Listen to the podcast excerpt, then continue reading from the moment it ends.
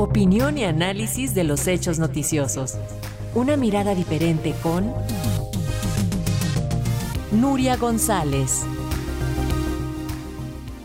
Y más de un año han transcurrido desde el asalto de que se dio a conocer este caso de abuso sexual de Dani Alves. Y finalmente los próximos 5, 6 y 7 de febrero se va a celebrar el juicio y el futbolista conocerá su sentencia. Y nuestra colaboradora, la abogada Nuria González, presidenta de la Asociación Civil La Ecola, nos platica. Nuria, bienvenida. A ver, platícanos cómo va, cómo, cuáles son las expectativas.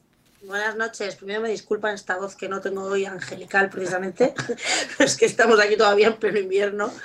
Eh, pues mira, el juicio se inicia el lunes y las partes pidieron, el fiscal y la acusación particular, o sea, la, abogada de la, de la víctima, pidieron que se celebrara a puerta cerrada para proteger sobre todo la intimidad de la víctima, dado que, acordaros, que la madre de Dani Alves no hace mucho publicó un video dando, revelando la identidad de la, de la, de la víctima.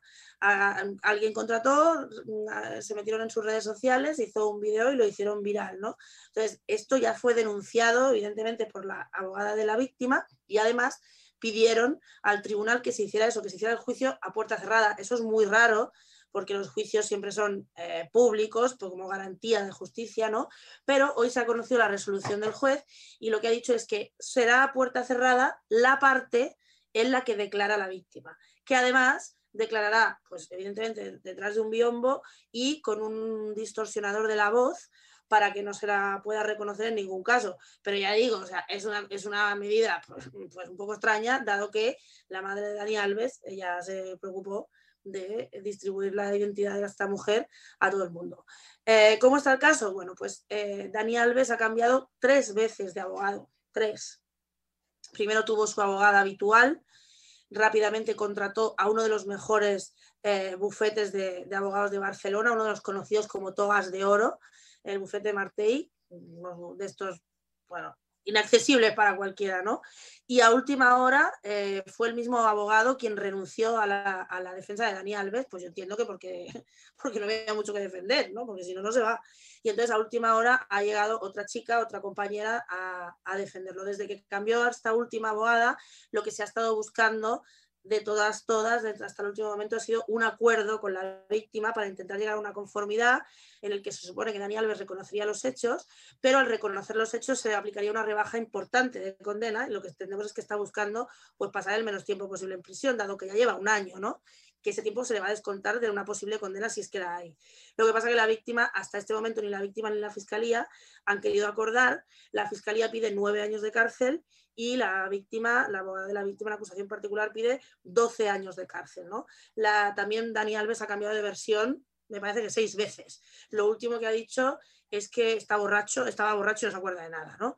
Él empezó diciendo que no sabía quién era la chica, luego diciendo que sí sabía quién era, pero que no había pasado nada, luego que había tenido relaciones consentidas y ahora que estaba muy borracho y no, no entendía de nada. ¿no? Uno de los principales testigos de la defensa, según se ha podido filtrar, es que es la, mujer de Dani Alves, Joana, que, que, acordaros que en un principio salió diciendo que ella no creía nada, que es que las mujeres se echaban encima de su marido y que era un santo varón, pero que rápidamente tuvo que retroceder al ver que las pruebas eran absolutamente claras y contundentes. ¿no? Pues parece que esta será una testigo de la defensa si es que se llega a dar el juicio.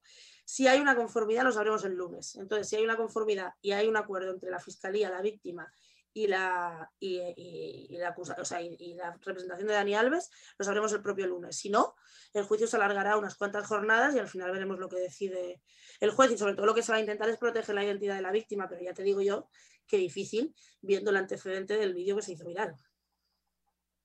Vamos a estar pendientes, Nuria. Recupera esa linda voz, por favor, y nos escuchamos la próxima semana. La semana que viene estará mejor. Gracias. Hasta, luego. un abrazo. Bye.